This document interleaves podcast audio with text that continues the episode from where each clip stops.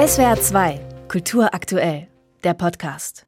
Der König des freien Deutschland heißt Hans und ist zerrissen, so wie sich das für richtige Deutsche gehört. Ich weiß nicht, ob ich das schaffe. Ich weiß nicht, ob ich wirklich ein Anführer sein kann.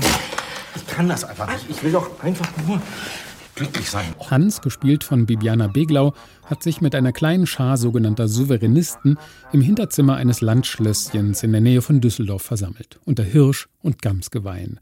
Die Gruppe hat dort bereits ihr eigenes Reich gegründet und ist nun nach eigenem Dafürhalten drauf und dran, eine Revolution anzuzetteln. Man plant schon mal Gefangenenlager.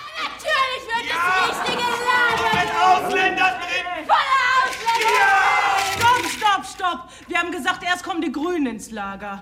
Nein, nein, nein, nein, nein, das war ein Kompromiss. Wir können es ja, nein, wir können das ja nicht allen recht machen. Das ja, es müssen auch ein paar Ausländer ins Lager. Es ist natürlich alles böse Satire. Zumal die Gruppe nicht nur eine verquaste Form von freier Liebe praktiziert, sondern abwechselnd säuft, grölt oder jammert.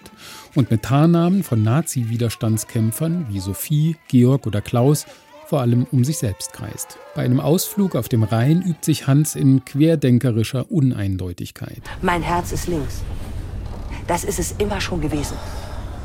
Aber Ströbele, Kuhn Bendit, hier Wolfgang Thierse, die haben uns verraten. Ja. Wenn es ein Verbrechen ist, miteinander am Montag gemeinsam spazieren zu gehen, dann verurteile mich. Mit dunklen, fast schon expressionistischen Schwarz-Weiß-Bildern und konsequenter Wackelkamera inszeniert Jan Bonny rechtes Revolutionsgeschwurbel als Groteske. Aber er verweigert gleichzeitig die bürgerlich angenehme Amüsierdistanz. Allenfalls gönnt er den Zuschauenden ein paar ironische Zwischentitel und Marschmusik.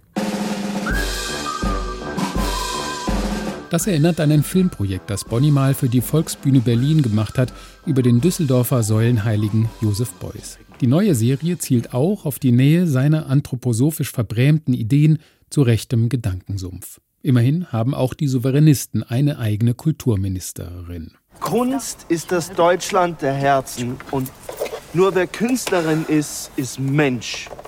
Und jeder Mensch ist Künstlerin, weißt du? Und ich kann. Komm schon! Anselm Kiefer, ha? Schlingensief, Anne Irmhoff, Richter, Mese. Komm, jetzt fangen wir richtig an. Mit Thomas Schubert, Manfred Zapatka oder Sibel Kekili hat Jan Bonny wieder einige seiner wunderbaren Schauspielerspezies versammelt. Und die dürfen hier improvisatorisch und darstellerisch, wie man so sagt, so richtig auf die Kacke hauen.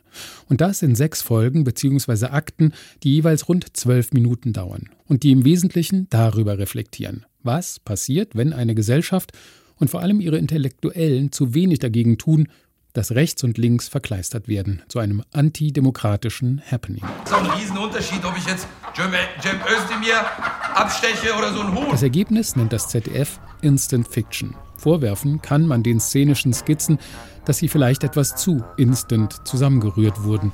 Man könnte sie wahlweise als zu harmlos, zu intellektuell oder zumindest zu nah an der Farce abtun. Aber Freiheit ist das Einzigste, was zählt, ist sowieso näher am avantgardistischen Theater als am Fernsehen. Irgendwo zwischen Brecht, Schlingensief und Marius Müller-Westernhagen.